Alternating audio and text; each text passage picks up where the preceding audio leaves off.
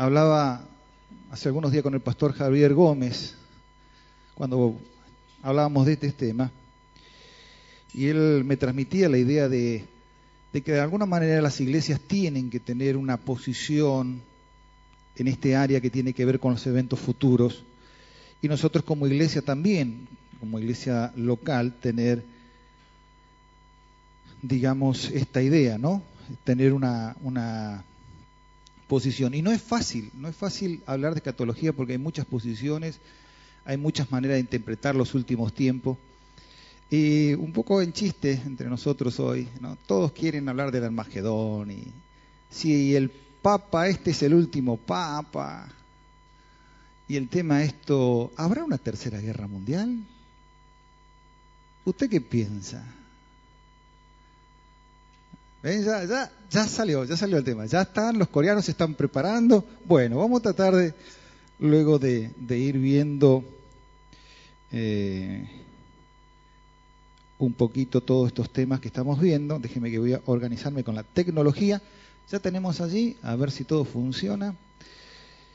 ¿Cuántos vienen que no estuvieron el miércoles anterior? Levánteme la mano. Es decir, uno, dos, tres, cuatro. Está como para arrancar otra vez de nuevo. Pero me alegra que estén. Vamos a hacer un pequeño resumen, creo que sería lo más lógico, de lo que hemos visto entonces eh, la semana anterior, el día miércoles pasado. Así usted también más o menos se ubica en eh, lo que vimos. Lo que vimos el miércoles pasado, empezamos haciendo algunas aclaraciones sencillas previamente para mostrar eh, que todos estos tipos de estudios que tienen que ver con escatología son estudios extensos que llevan tiempo, se estudian en, las, en los institutos o hasta incluso en, en, las universidades cristianas, son temas de doctorado, es decir, se llevan muchos años aprender esto y hacer una investigación bíblica y profunda. Lo que ustedes están recibiendo acá es una síntesis de mucha gente ha pasado años y años haciendo investigación bíblica. Es decir, no es que uno agarró y sacamos un pedacito de acá, sacamos un pedacito de acá, hicimos un pedacito de acá, sino esto tiene una estructura, una base de personas, hombres de Dios que han hecho investigación bíblica y profunda. Así que usted simplemente recibe un resumen de esta idea. Por eso, para usted entender los últimos tiempos y estar lo más ordenadamente posible, usted necesita tener una base bíblica. Eh, Hablamos también de la forma de hacer preguntas. No vamos a hacer preguntas en público porque es un tema mucho de debate, pero sí se puede hacer preguntas por escrito. Ya una hermana me alcanzó una pregunta que trataremos hoy mientras vamos charlando. Responder a la pregunta que ella me hizo, por supuesto, de acuerdo al tema. Eh, tenemos unas hojitas así, entonces en base a este tema y el anterior, y si a usted le quedó alguna duda, usted nos escribe una pregunta y Dios mediante el miércoles que viene, durante a veces de, la charla lo podemos responder y si es algo muy puntual lo vamos a aclarar. ¿Qué empezamos viendo la clase anterior? Disculpe, cuando hablo de clase estoy acostumbrado a dar clase. Eh, simplemente vimos un poco la definición de escatología que tenía que ver con los eventos de los últimos tiempos. Dentro de esos temas tienen que ver con la venida del Señor. Pero si usted quiere saber así ya le dejamos lo que vamos a ver los próximos miércoles, eh, aparte de lo que vamos a estar viendo hoy. Eh, temas que también tienen que ver, por ejemplo, con el arrebatamiento, el rapto. ¿sí? ¿Nos iremos antes o después de la gran tribulación? ¿Estaremos sufriendo al anticristo? ¿Recibiremos la, este, la marca del 666? Miren cómo todos se pusieron ahí. Bueno, vamos a tener la respuesta a ver si es verdad o no. Pero saben, ven que a veces se centra en esos temas, pero por ejemplo hay cosas que usted pocas veces habrá escuchado en cuanto a las predicaciones. Por ejemplo, ¿alguna vez escuchó que todos nosotros vamos a pasar por un tribunal llamado el Tribunal de Cristo? Entonces vamos a hablar de un tribunal que corresponde a la iglesia. La iglesia también va a pasar por un tribunal. ¿Ha escuchado muchas veces hablar de las bodas del Cordero? La iglesia va a pasar las bodas, pero ¿cuándo? ¿Cómo? ¿Dónde? Son preguntas que vamos a tratar de ir respondiendo los próximos miércoles. Eh, la gran tribulación, ¿qué abarca? ¿Qué tiempo? ¿Qué situaciones? ¿Qué hay en el medio de la gran tribulación? ¿Cómo se eh, se arma esto, ¿no es cierto? ¿Habrá grandes catástrofes? ¿Será que el mundo va a desaparecer? ¿Es como dicen las noticias? Bueno, vamos a ver qué dice la escritura sobre estos temas y cómo los vamos a ubicar. La famosa batalla de Armagedón, hasta una película hicieron, con Bruce Willis, ¿no es cierto? Armagedón, que venía una, eh, como era una estrella, no, un meteorito, y entonces mandaron allá para, y porque se venía el fin del mundo. Así que cada vez que hablamos de Armagedón asociamos con una tercera guerra mundial. Muy interesante porque hoy posiblemente veamos una zona geográfica de esta batalla de Armagedón. También, bueno, vamos a hablar de la segunda venida de Cristo. Dentro de esas preguntas, dentro de eso vamos a estar viendo lo que llamamos la resurrección.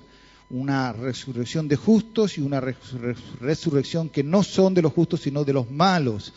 ¿sí? Que abarca ese tiempo. Por supuesto, vamos a hablar acerca del milenio, hay cosas que también vamos a tratar de tocar al final de todo, que es el famoso tribunal blanco, el juicio final al mundo entero, es decir, todos los seres humanos, aunque suene muy fuerte hablar, tienen que pasar, ¿no es cierto? Porque Dios es un Dios justo, entonces Dios tiene, eh, por decir así, para terminar bien todas las cosas, Él tiene que ser justo como fuese y demostrar si hicieron lo correcto o hicieron lo incorrecto.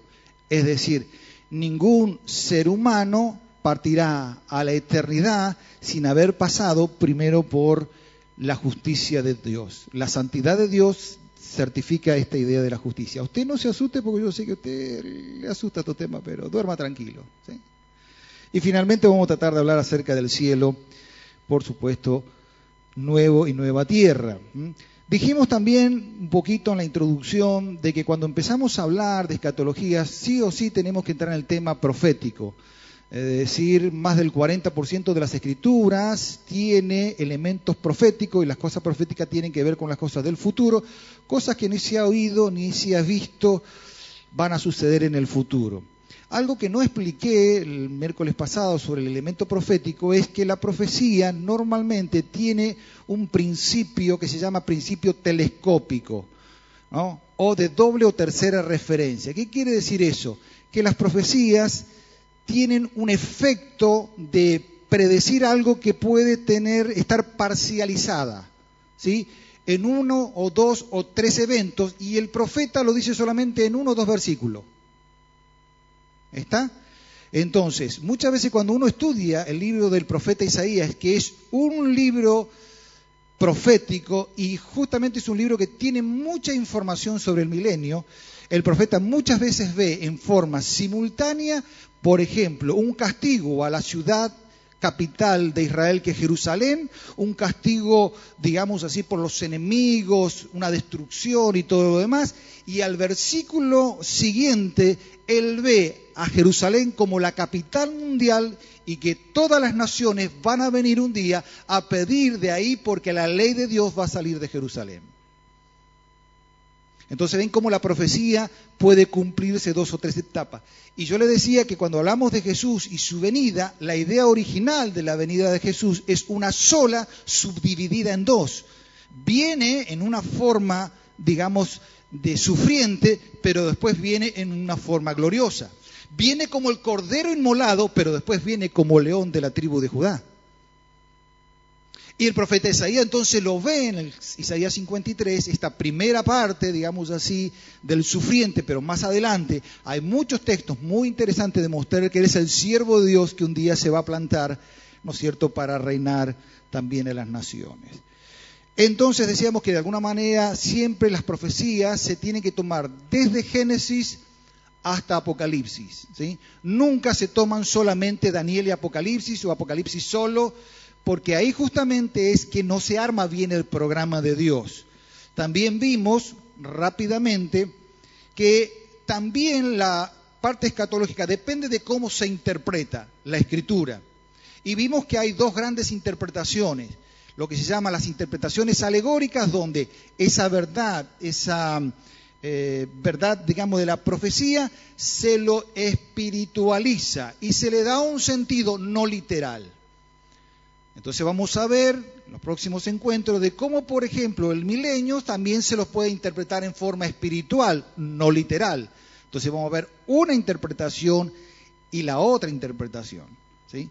Entonces vimos un poquito el miércoles anterior un viaje rápido en, en cómo durante la historia la interpretación alegórica toma una posición importante dentro de la iglesia cristiana, que es a partir del siglo III, pero con la reforma vuelve otra vez a la interpretación llamada entonces histórica o eh, gramática, o también llamada literal. Y finalmente estuvimos viendo al final de todo nada menos que que Dios tiene un programa. Y yo planteé desde esa perspectiva, que Dios tiene un programa y ese programa comienza desde antes o desde el comienzo del Génesis. Entonces déjeme probar mi tecnología, a ver si funciona. Este es el programita que habíamos visto o que vamos a ver durante este miércoles. ¿Qué vamos a ver hoy si el tiempo nos da? Una hora es poco para esto, pero voy a tratar de, de lo posible. Mire, la idea que vamos a tratar de ver es esta primera parte, porque nosotros vamos a empezar a hablar de Israel. Es la base de toda profecía. La profecía sin Israel no es profecía. La estructura de, los eventos del futuro están basados en el trato que Dios tuvo con Israel y los pactos que Dios hizo con Israel. Muy breve, por supuesto.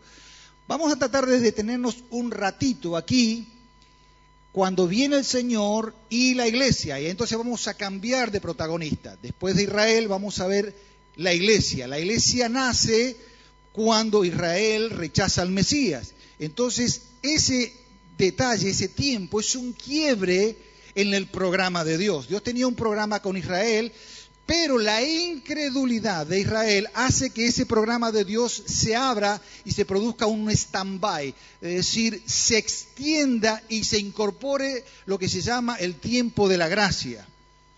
Entonces ese tiempo de la gracia es lo que vamos a ir viendo llamado el presente siglo, que está marcado entre la primera venida de Jesús y su segunda venida. En ese tiempo, hasta que Él venga, hay una serie de cosas que vamos a suceder. Y una de las cosas que va a suceder, que vamos a tratar de ver hoy, si nos da el tiempo, que está aquí, que usted aunque no lo lee, pero yo se lo digo, es que la obra de la cruz produce un cambio importante en, en el estado de las personas que mueren. Y hoy vamos a tratar de ver si el purgatorio existe o es un invento. ¿O qué dice la Biblia acerca de esto? Es decir, ¿por qué muere una persona? Que posiblemente todos... Pero ¿a dónde va? ¿Dónde queda? ¿Qué pasa entre su muerte y, según lo que dice la Biblia, en la resurrección? Entonces vamos a tratar de terminar, si nos permite el tiempo, de ver eh, esta idea del purgatorio, o mejor dicho, lo que se llama estado intermedio entre la resurrección y o mejor dicho, entre la muerte y la resurrección. Para comenzar, estamos viendo, hoy vamos a dedicarnos esta primera sección, esta primera media hora, si me da, vamos a hablar acerca del Israel, porque Dios comienza a hacer un pacto con Israel. Hay varios pactos, ¿sí? Déjenme para que usted vea leer un texto en la palabra de Dios, en el libro de los Romanos capítulo 11. ¿Por qué le quiero mostrar simplemente este texto 11. Vamos, por supuesto, a leer dos o tres versículos, no vamos a leer todo el capítulo, pero usted si quiere puede leer en su casa todo el, el capítulo 11. Para ponerlo en situación, Pablo le escribe a los romanos, pregunta, ¿los romanos eran judíos? No. Si no eran judíos, él le va a hablar acerca de Israel. Y en otras palabras le escribe, yo voy a leer en el versículo 11, Pablo se pregunta, dice, pero yo pregunto, ¿será que los israelitas al tropezar cayeron definitivamente? De ninguna manera, al contrario, debido a su transgresión vino la salvación a los gentiles a fin de provocarlos a celo. Si su transgresión ha servido para enriquecer al mundo, es decir, la iglesia nace por justamente porque ellos entraron en incredulidad y no aceptaron al Mesías. Eso no te ha sido un beneficio, es decir, noten la gracia, todo lo que ha traído. Mire lo que pregunta entonces lo que dice eh, Pablo. si su transgresión ha servido para enriquecer al mundo y la caída de los gentiles, ¿cuánto más lo será su plena restauración? Entonces Pablo está diciendo, si ellos vuelven otra vez al plano original que Dios había establecido, hay cosas que van a suceder. ¿Me van siguiendo? Voy al 25 del mismo Romano. Miren lo que dice Pablo. No quiero, hermanos, que ignoréis este misterio. ¿Ven? Este misterio que dice Pablo no es un misterio místico en el sentido de ah, ocultismo. Cuando habla de misterio, la Biblia habla de cosas que Dios encubre, pero las revelas a sus hijos. Entonces, este, este misterio dice, para que no seáis arrogantes en cuanto a vosotros mismos. El endurecimiento de una parte de Israel, durará hasta que haya entrado la plenitud de los gentiles. ¿Ven? Y los gentiles tiene que ver con la gracia, tiene que ver con la iglesia. Está diciendo, hay un tiempo. Luego todo Israel será salvo como está escrito. Y entonces toma una profecía. Vendrá de Sión el libertador y apartará a Jacob la impiedad este será mi pacto con ellos cuando yo quite sus pecados. Así que cuanto al Evangelio, son enemigos por causa de vosotros, pero en cuanto a la elección, son amados por causa de sus padres. Y este texto, que muchas veces utilizamos para los dones espirituales de la iglesia, el verdadero contexto es este. Irrevocable, porque irrevocables son los dones y el llamamiento de Dios. ¿Qué quiere decir? Que este texto, dentro del contexto, está planteando que es el plan que Dios habló con Israel y que es irrevocable. Es una cuestión de su gracia. Entonces, para entender un concepto del proyecto de Dios en cuanto a los eventos futuros, usted no puede sacar a Israel de afuera del programa de Dios. Entonces usted tiene que empezar con el programa que Dios tuvo primero para con Israel, para luego sí incorporar a la iglesia y entonces sí seguir con el programa. Si no, no hay una buena escatología. Entonces usted entra a internet y le hacemos toda una interpretación de la gran bestia, el falso profeta y lo demás. Eso es el final o parte de la historia de la escatología. Pero usted tiene que empezar a conocer porque todo el centro del programa de Dios está nada menos y nada más que con Palestina e Israel. ¿Sí? ¿Me siguieron hasta ahí? ¿Lo han entendido? ¿Sí? Ok. Los veo silenciosos. Déjenme que yo también tengo acá para seguir la historia. Ok. Eh, estamos acá.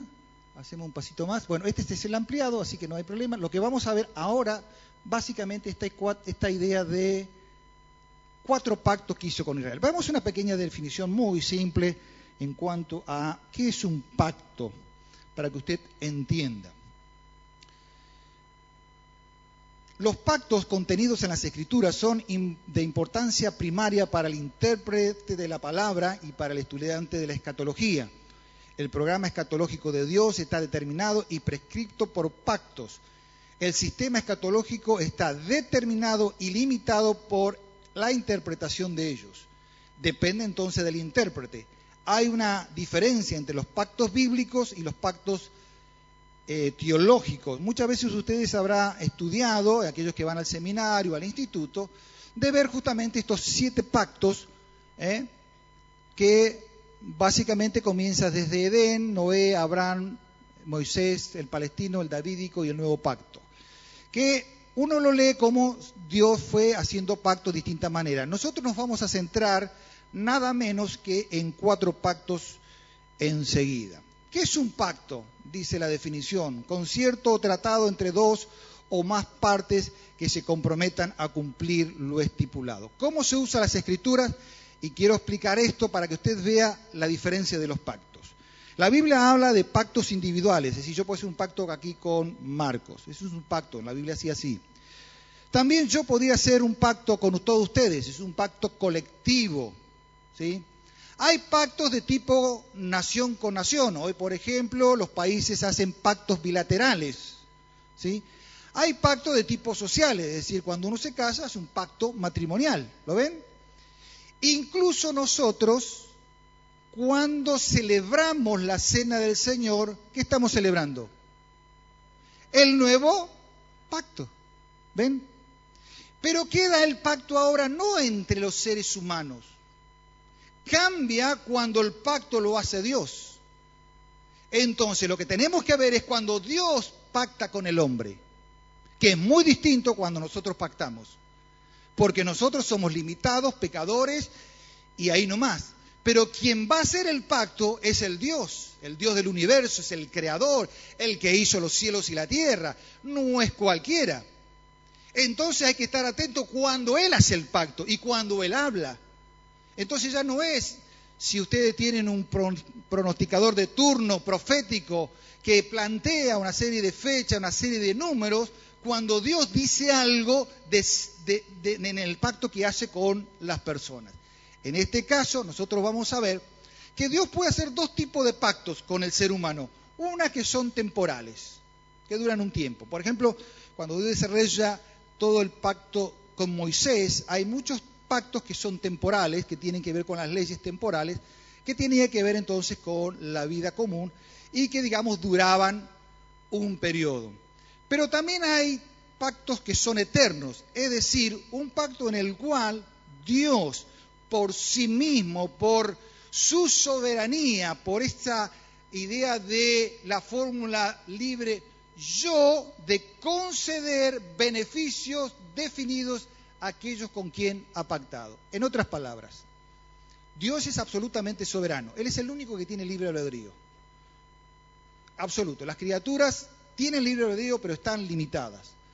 Pero Dios puede hacer lo que quiere. Podríamos dar varios ejemplos. Ustedes pueden ir a Romanos cuando Dios habla acerca de Faraón y dice, ¿quién le va a cuestionar al, hacedor, ¿no es cierto?, al que forma, eh, por ejemplo, la vasija, un alfarero. ¿Quién le va a cuestionar a Dios si Dios creó a Faraón para su gloria y él creó a otros no para su gloria? ¿Quién se lo va a cuestionar? ¿Le va a decir, nosotros le vamos a decir a Dios, hiciste mal hacerlo al faraón y, lo usaste para tu gloria. ¿Lo ven?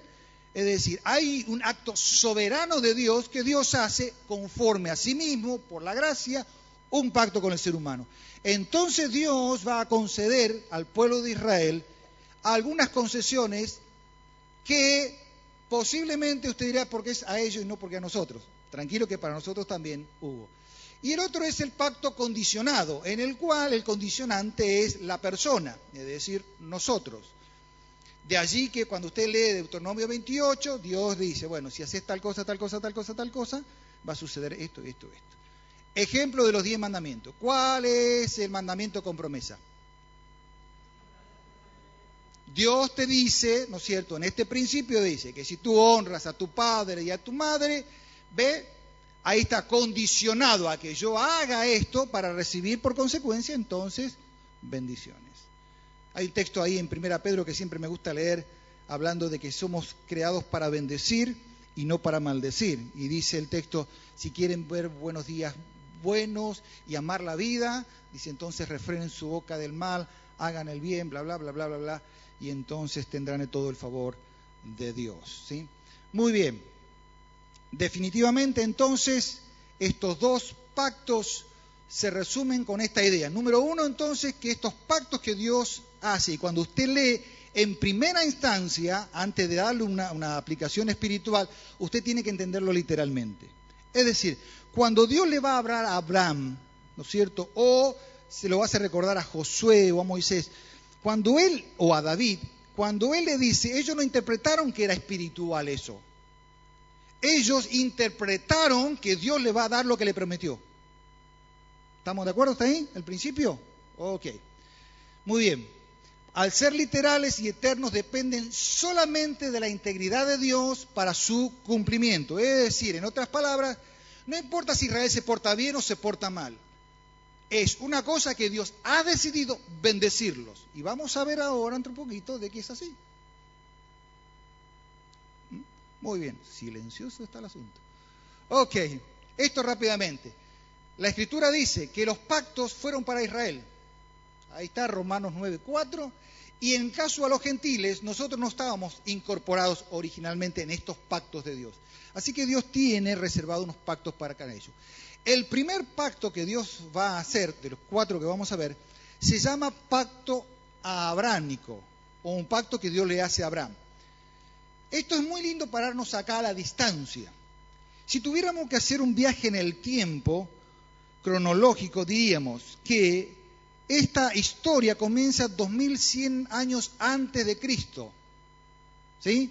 Si yo le sumo 2013, ¿cuántos años se hizo este pacto aproximadamente? 4100 y algo, ¿sí? Vamos a poner redondeo, 4100. Quiere decir que, ¿quién diría que esto que Dios le promete hace 4000 años atrás se pueda cumplir? Imposible. ¿Quién puede predecir o quién puede garantizar que esto va a ser una realidad? Miren, y haré de ti una nación grande y te bendeciré y engrandeceré tu nombre y serás de bendición. Bendeciré a los que te bendijeren y a los que te maldijeren, te maldeciré.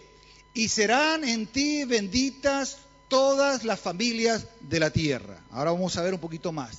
La segunda parte, 3.14, dice, Jehová dijo a Abraham, después que Lot se apartó de él, alza tus ojos y mira desde el lugar donde estás. Mira hacia el norte, el norte para nosotros acá, mira hacia el sur, mira hacia el oriente, oriente, occidente, ¿está bien? Al revés, oriente acá donde sale el sol y occidente, porque toda la tierra que ves, es decir, que cuando Abraham hizo así, empezó a mirar, dijo, todo lo que vos ves, te daré a ti y a tu descendencia para cuánto? Para siempre. No le dijo para un siglo, no le dijo para cinco, no le dijo para diez, para siempre. Ahora, ¿usted le tiene que creer a Dios o no? Entonces usted puede, si quiere esto, decir, no, esto es algo simbólico. Pero literalmente Abraham cuando le dijo, esto es para siempre, es para siempre usted va entendiendo por qué ahora nos estamos yendo hacia la zona de Palestina. Ok, ¿qué importancia tiene? Bueno, por supuesto, uno tiene que ver con la nación de Israel, que es la línea que vamos a seguir a otra, y otro tiene que ver, por supuesto, con todo el mundo, o decir, con todo el universo de personas, y eso es a través de la iglesia. De allí que la Biblia, y ahora lo vamos a explicar, dice que en su simiente, decir, la simiente de Abraham, iban a ser justamente el Mesías. Jesús es la simiente que ha bendecido a todas las naciones. ¿Estamos bien? No lo vamos a explicar más porque esto si no se hace muy largo. También tiene que ver mucho con la idea ya de la resurrección, porque ya allí Dios reconoce que Abraham sigue estando vivo. Abraham, Isaac sigue porque para Dios están vivos. Es decir, tarde o temprano ellos son personas que no han desaparecido de la existencia. Y termina diciendo, ahí Jesús le dijo, porque Él no es Dios de muertos, sino Dios de vivos. Entonces ya ahí estamos entendiendo que Dios ha hecho este pacto. Entonces garantiza la existencia nacional permanente, preservado, convertido y restaurado. Es decir, que todo apunta a que el pueblo de Israel tiene que tener ese proceso. Quizás no lo puedan leer y ahora, claro, hay mucha información en estos PowerPoint y yo sé que ustedes no pueden leer todo, así que no se hagan problemas de no leerlo, pero simplemente quiero mostrarles que ahí lo que dice en ese, lo que ustedes están leyendo, aunque sea chiquitito, dice, ¿ustedes sabían que muchos países están en contra de Israel? Pero se acuerda que Dios le dijo a Abraham, ¿qué le dijo? A los, sí, pero anteriormente, a los que te bendicieren, ¿qué cosa? Lo iba a bendecir. Es decir, a ver, si yo mal entiendo y sin complicar mucho la vida, si alguna nación, algún pueblo, alguien maldice a Israel, ¿está a favor o en contra de Dios? Bueno, ahí tienen algunas listas muy simples. Por ejemplo, bueno, todos conocerán el caso de Adolfo Hitler, de cómo él exterminó nada menos que aproximadamente 6 millones de judíos. ¿sí? También el presidente de Irán dijo que iba a borrar a Israel del mapa. Fidel Castro, ex, eh, presidente de Cuba, dijo que Israel no tenía derecho a existir. También el presidente de Libia dijo que quería un Medio Oriente sin Israel. Hugo Chávez, que hace poco falleció, maldice a Israel y expulsa al embajador de Israel en Venezuela. Evo Morales rompió relaciones con Israel y podríamos hacer toda una lista de muchas naciones o sistemas que están en contra de Israel. Lo que voy a leer ahora simplemente es que usted saque su conclusión. No voy a agregar nada, ni voy a hacer una ecuación final. Yo leo literalmente una noticia y usted saca sus conclusiones. ¿Estamos de acuerdo? Ok. Leímos recién ahí entonces que en su momento el expresidente de Venezuela dice que él maldijo. Yo voy a leer lo que él dijo, porque esto es una noticia de la fecha del 2 de junio de 1010. Él falleció 2010 y él falleció 2013. Ok, pero acá, ok, estamos hablando de dos años de lo que después dijo. Dijo así él eh, dice Caracas, Venezuela. El presidente venezolano Hugo Chávez maldijo este miércoles al Estado de Israel y calificó de terrorista y asesino tras ratificar su enérgica condena al ataque israelí a una flotilla humanitaria que navegaba hacia Gaza, al tiempo que criticó la posición, por supuesto, asumida de Washington. Él dijo así, Maldito seas Estado de Israel, maldito seas terrorista asesino, viva el pueblo palestino, exclamó Chávez entre aplausos en un acto oficial transmitido por la televisión venezolana. Sigue diciendo Chávez, aprovecho a condenar de nuevo desde el fondo de mi alma y de mis vísceras al Estado de Israel, añadió el mandatario con aplausos.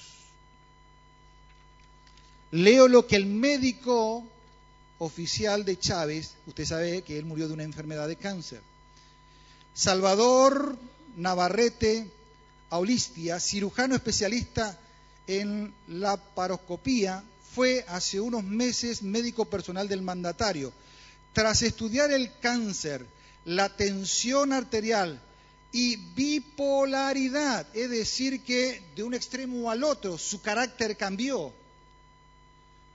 Entre otros síntomas del paciente afirmó, no hay duda de que el tumor incrustado en el cuerpo del jefe del Estado es un cáncer que se originó en la vejiga y se instaló en la pelvis y riñones. Soy cirujano de la familia, me reuní con otros médicos y coincidimos plenamente con ese dictamen. Saque usted sus conclusiones de dónde vino su enfermedad. Usted saque su propia conclusión. Para que usted vea quien se mete con Israel se mete con Dios. Y eso va a ser todo eso hasta cuando venga el Señor. Y ya les voy adelantando que Mateo capítulo 24 y 25 se llama juicio a las naciones. Es un juicio que Dios va a hacer a todas las naciones de cómo se han relacionado con el pueblo de Israel. El famoso texto que dice que me diste un vaso de beber, ¿no es cierto? Ese texto en el contexto original es todo aquellos que de una o de otra manera ha ayudado al pueblo de Israel. Quien bendice al pueblo de Israel tiene el favor de Dios. Quien maldice al pueblo de Israel, Dios se pone en contra. Muy interesante. Seguimos. Espere que estoy con la tecnología acá. Salen estas cosas acá que uno sé por qué. Ahí está. Bueno.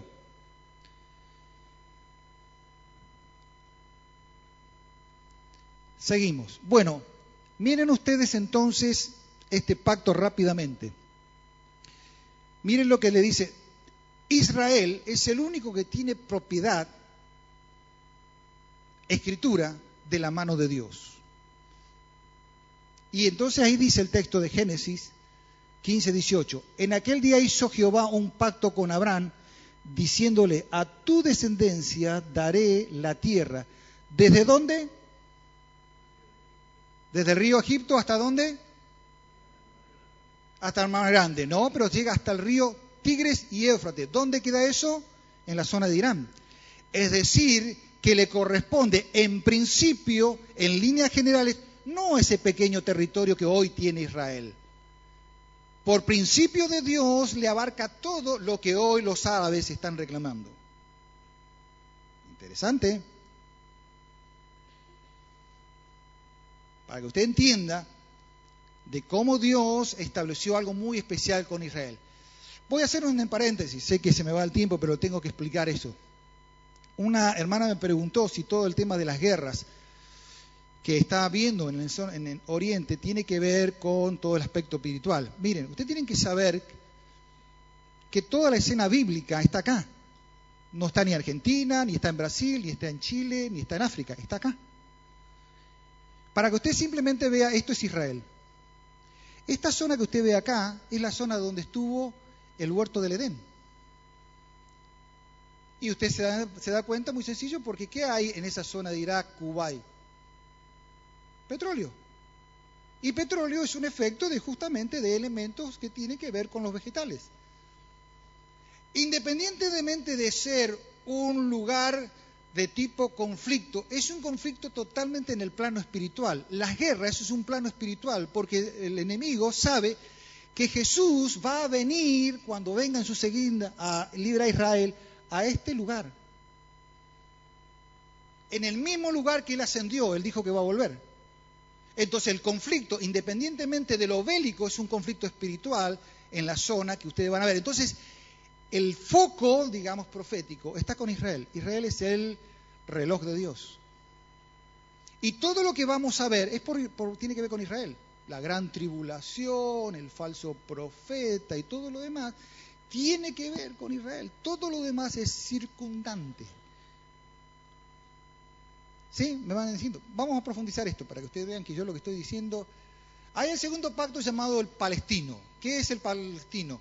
Es un pacto entonces que no solamente refuerza el pacto de la descendencia, sino se suma también al territorio. Cuando Moisés saca al pueblo de Israel de, Egipto, entra lo que se llama la tierra prometida. A la tierra prometida entonces Dios le, le, manda entonces a la conquista y por supuesto entonces Israel, si usted sigue la historia de Israel, ¿no es cierto? Usted va a ver que después que Israel se instauró en su, en su tierra, posteriormente vinieron los jueces, después de los jueces vinieron los reyes, que fue entonces Saúl, Salomón, David, eh, perdón, eh, David, Salomón, con Salomón por la dureza de su corazón y bla, bla, bla, bla, bla, se subdivide el reino y porque el pueblo de Israel se va tras los dioses ajenos, entonces Dios comienza lo que llamamos la deportación por 70 años. Posteriormente Dios escucha en su misericordia y los vuelve otra vez y los restaura en la zona de Palestina. Cuando llegamos al Nuevo Testamento, aunque Israel estaba en Palestina, no le pertenecía a la tierra porque estaba bajo el imperio romano. Es decir, que ellos su tierra no lo tenían. Si usted sigue la historia, en el año 70, cuando Israel se revela, el imperio romano entonces los aplaca y comienza otra dispersión. Y sigue usted la historia, y sigue usted la historia, va a ver que nunca el pueblo de Israel recibió nada menos ni nada más que su tierra o su nación como debería ser. Entonces, ¿cuál es la promesa de Dios que le vamos a hacer? Ahora vamos a volver ahí. Deuteronomio 30 comienza a desarrollar entonces un pacto llamado palestino. Esto Dios le dice al pueblo de Israel. Sucederá cuando haya venido sobre ti todas estas cosas, la bendición y la maldición que te he puesto delante de ti, te arrepientas en medio de todas las naciones que te hayan arrojado Jehová, tu Dios, te conviertas a Jehová tu Dios y obedezcas su voz conforme a todo lo que yo te mando hoy, tú y tus hijos con todo tu corazón, con toda tu alma, entonces Jehová hará volver los cautivos, tendrá misericordia de ti y volverá a recogerte de entre todos los pueblos a donde te hayas esparcido Jehová tu Dios. Esta es una profecía que tiene 3.400 años aproximadamente, ¿sí? 1.400 años antes de Cristo más los 2.000. Es decir, ¿quién podía decir que el pueblo de Israel volviera a ser nuevamente nación? Sigue diciendo entonces, aunque tus desterrados estén en las partes más lejanas que hay debajo del cielo. De allí te recogerá Jehová tu Dios y de allá te tomará Jehová tu Dios y te hará volver a la tierra de que heredaron tus padres y será tuya y será bien y te multiplicará a tus padres. Bueno, y circuncidará Jehová tu corazón y ahí sigue.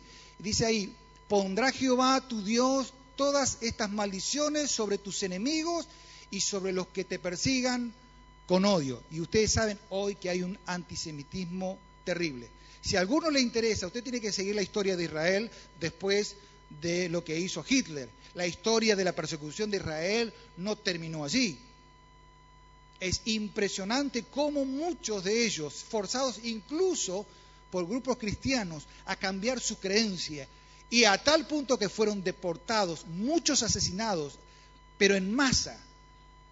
Yo escuchaba a un orador eh, que de origen judío que hablaba de este tema, se puso a llorar al final porque él vía a su pueblo sufrir terriblemente. Y esa entonces es la causa que va a empezar a motivar a algo que es muy interesante, que en el año 1947 la ONU decide entonces de devolver los territorios, por un lado a los árabes y juntamente a los judíos porque estaba bajo jurisdicción británica. Dice que los árabes no aceptaron esta intervención o esta división. Entonces el pueblo de Israel el 14 de mayo de 1948 fue proclamado como Estado de Israel. Dice que interesante, dice que en el horror del holocausto como telón de fondo, la respuesta fue un ataque masivo de los estados árabes al joven de Estado que sobrevivió. Siguieron luego otras cuatro guerras que incluyeron la ocupación de la franja de Gaza, Cisjordania, el Golán y el sur del Líbano por parte de Israel y la interrupción de un fenómeno que marcó a fuego las relaciones entre árabes y judíos y ustedes ven que hoy en la zona es un, problema totalmente terrorista. Entonces todo el conflicto está ahí. Es decir, que a partir del año 40 comenzó a ser nación. Ahora, para que usted vea un poquito estadísticamente, va a ver esto. Hay una organización judía, Alia, que se ha dedicado entonces, a través de una ley que sacó del año 1950, el famoso retorno a su tierra. Sigue, bueno, lo puedo mostrar ahí la idea de, de ser ciudadano. ¿Por qué razones vienen? Dice. Las razones porque los judíos inmigran a Israel, yacen profundamente en la base histórica, la fe y la psiquis del pueblo judío. De acuerdo con las escrituras hebreas, Dios le entregó la tierra de Israel a Abraham y a su descendiente para siempre. La creencia judía, por lo tanto, considera la tierra como parte del legado religioso nacional del pueblo judío y atribuye un especial mérito a vivir en ella. Ellos también lo saben y ellos lo creen. ¿Será verdad? Vean fotos del retorno del pueblo de Israel que están esparcidos Ustedes tienen ahí que con el nacimiento de Israel y las persecuciones judías por los países árabes, la inmigración en Israel en pocos años de más de un millón de personas, de provisto de todo, pero con un poco de convicción religiosa judía y muy fuerte, pero de ese entonces podía el Estado independiente procurarse por su inmigración ordenada. Llegaron así las alfombras mágicas, es decir, pusieron aviones disponibles en distintos lugares y empezaban a juntar al pueblo de Israel en todas las naciones y usted tiene una pequeña lista ahí. Simplemente judíos de Irak, judíos de Polonia, judíos comunistas, judíos de Marruecos, eh, también de la Unión Soviética, más.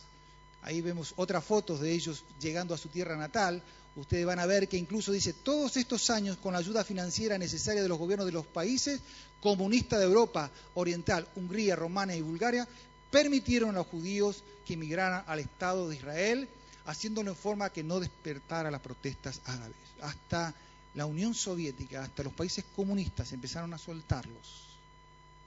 Y yo quiero decir que esto solamente es parte de la profecía.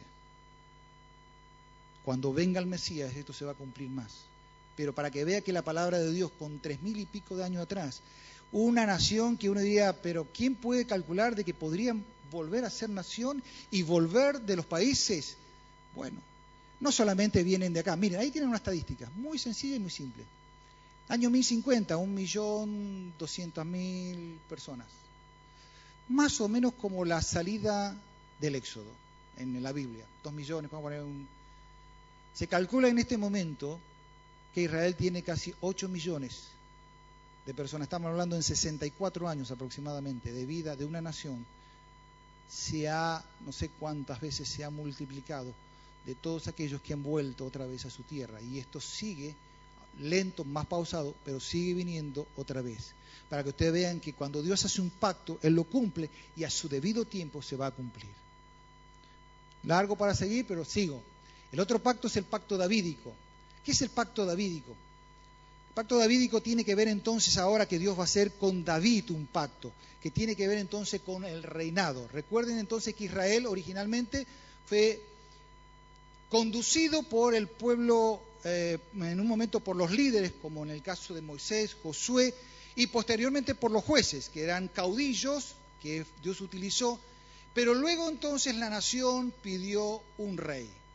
El primer rey, Saúl, todos saben, fue conforme al corazón del pueblo. Entonces Dios le concedió ese deseo, pero lamentablemente este rey no reunió las condiciones y Dios lo desechó.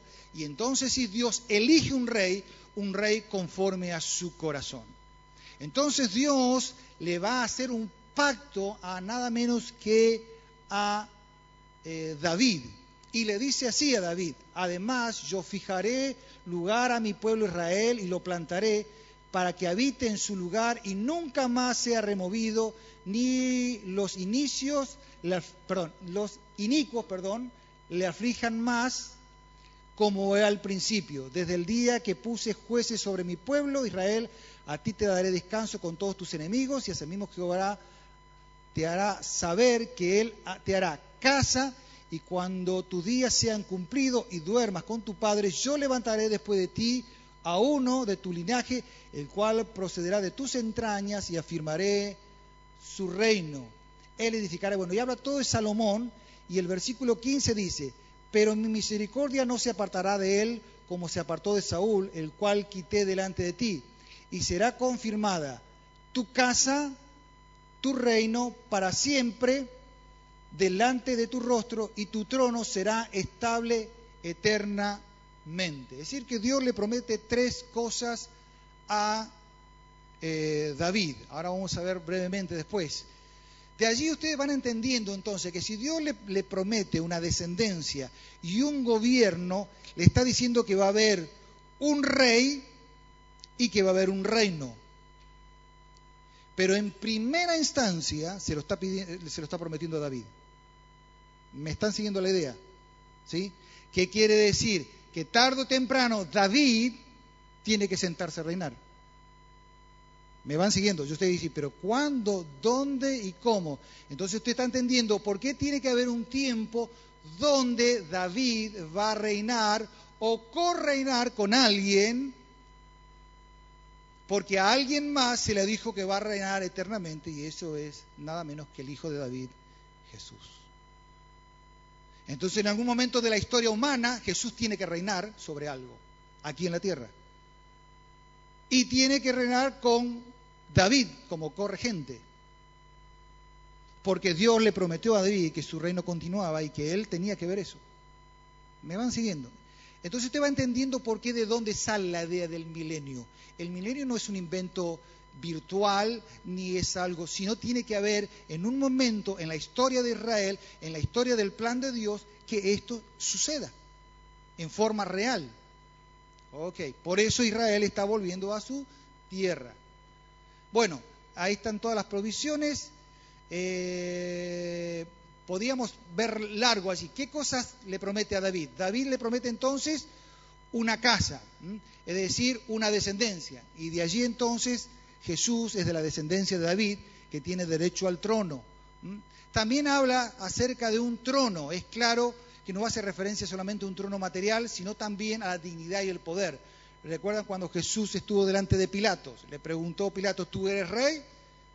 Tú lo dices, para esto he nacido y para esto he venido, aunque no era su reino, su momento de este mundo. Y finalmente entonces vamos a tener que esa expresión para siempre significa que la autoridad davídica y su reino o gobierno davídico sobre Israel jamás le serán quitados a la posteridad de David.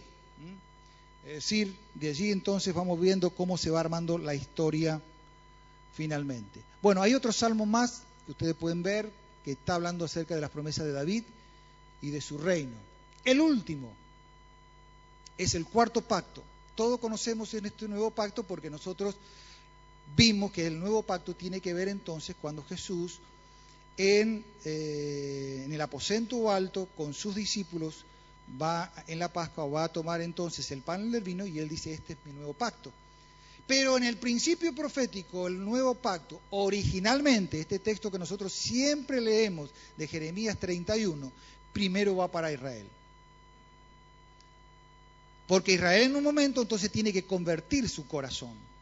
Y entonces Dios le dice a través del preferido, ven, he aquí que vienen días, dice Jehová, los cuales haré un nuevo pacto con la casa de Israel y con la casa de Judá.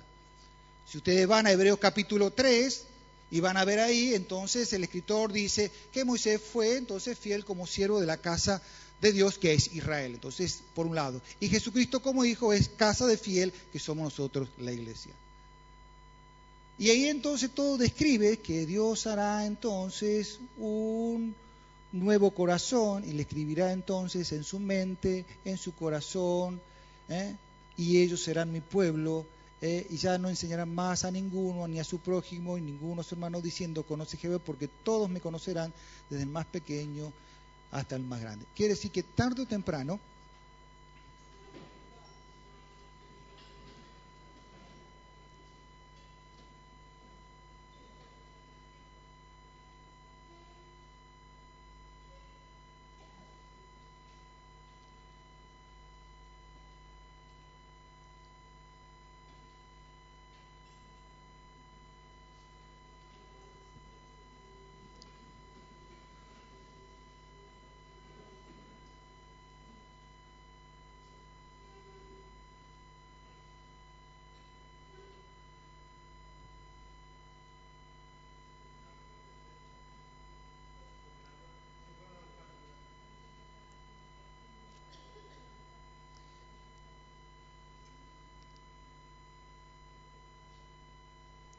¿Por qué no hacemos lo siguiente? Porque no nos tomamos asiento, deje el Marcelo es médico, así que va a asistir bien a la persona. Siéntense, vamos a ir cerrando, así estamos tranquilos.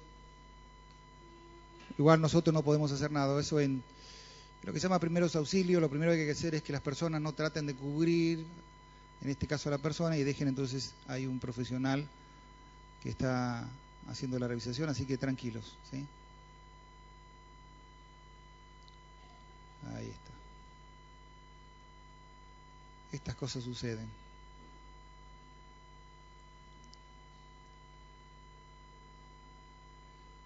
Muy bien, mientras terminan, están asistiendo, quédense tranquilos, están, en, digamos, en buenas manos. Nosotros igual no vamos a poder eh, ayudar, por más que hagamos todo el esfuerzo, podemos llegar a, a interrumpir. Cerramos entonces esta primera parte para mostrarles entonces que Dios hizo un pacto con Israel que son pactos incondicionales, que no depende de Israel, depende de parte de Dios.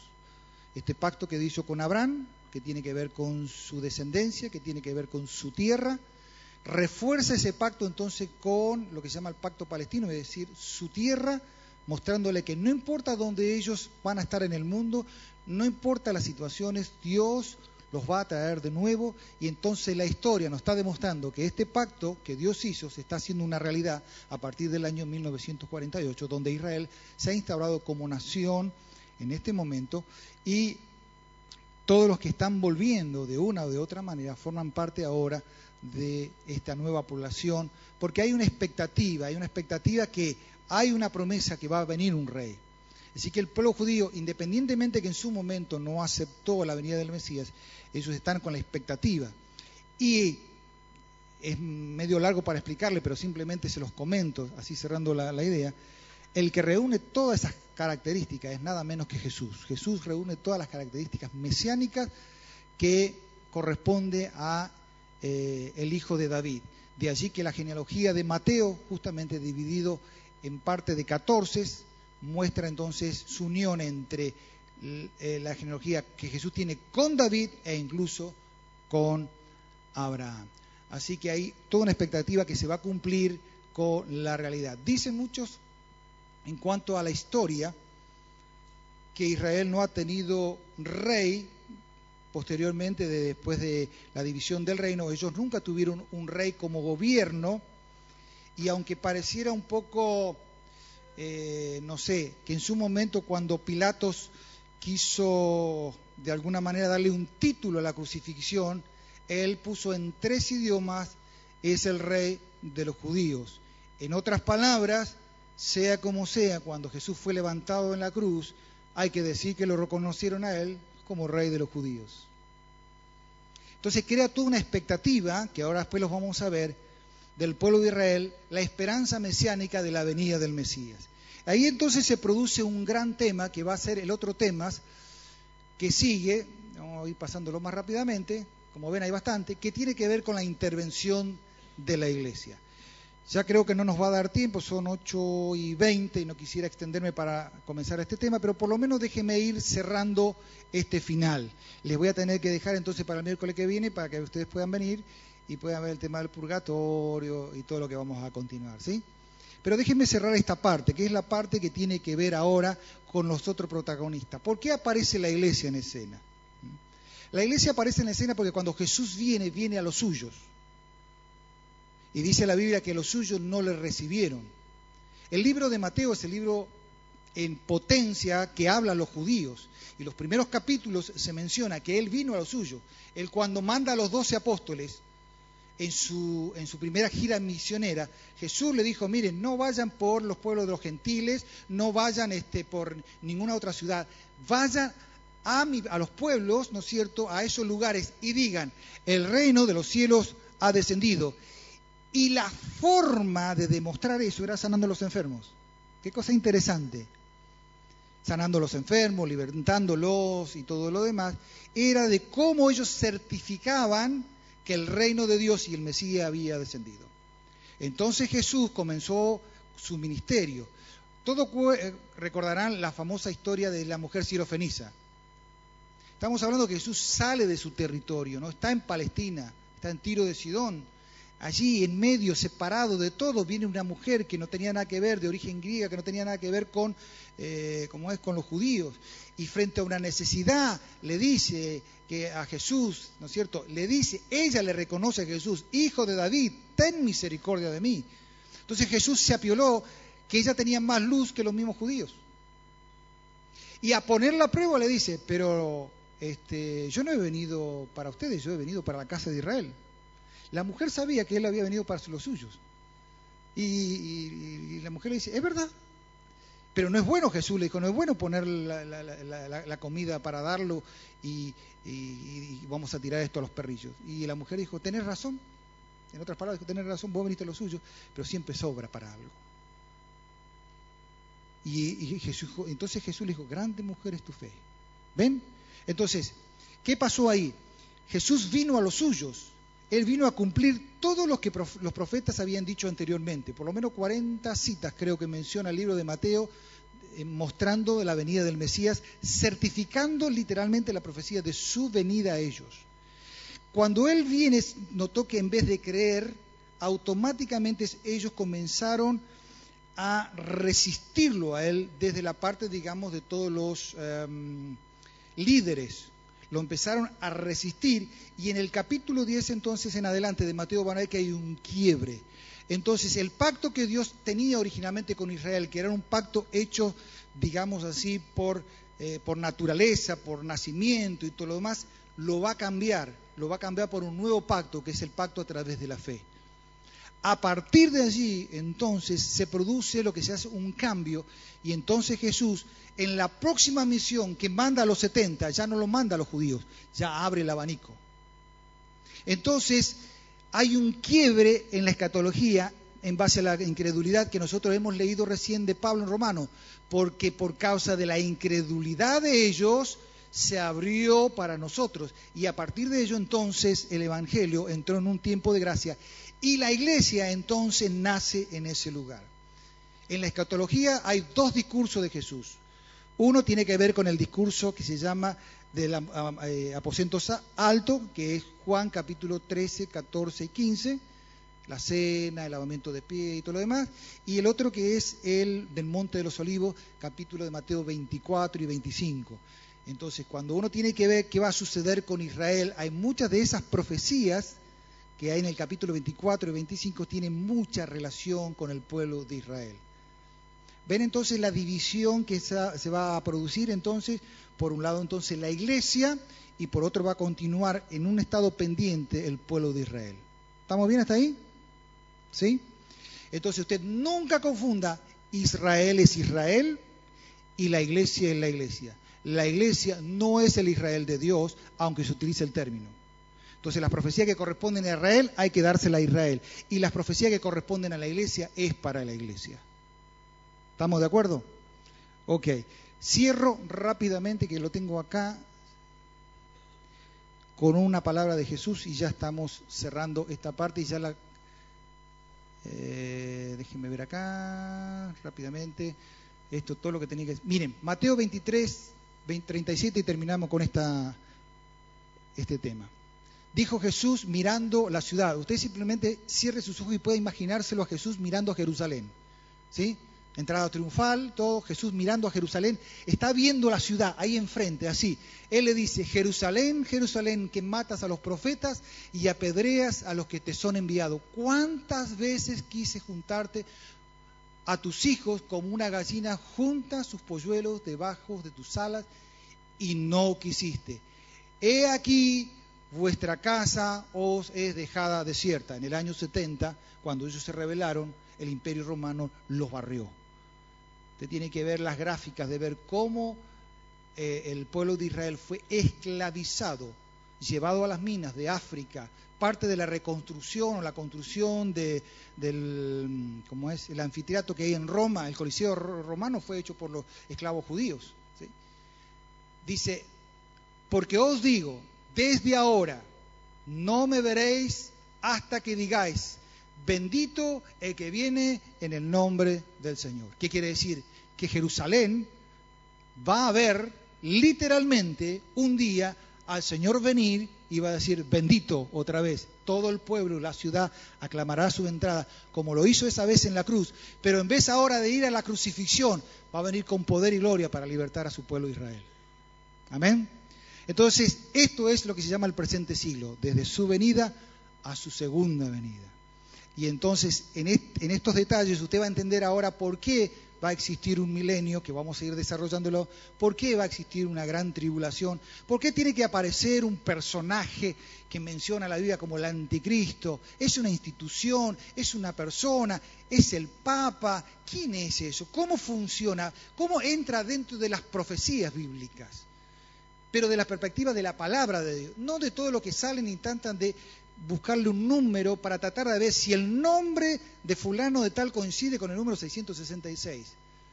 Entonces cualquiera que use un poco de matemática puede hacer cualquier cálculo y puede interpretar cualquier cosa, porque sale del rango de la verdadera interpretación que es bíblica. Entonces todos los dolores de cabeza que a veces tenemos, que hemos tenido en Estados Unidos, de gente que ha interpretado fecha, ahora, día y todo lo demás, y nada que ver, porque ha perdido la visión real que el reloj de Dios se mueve con el pueblo de Israel. ¿sí? Miércoles que viene nos reencontramos, ¿sí?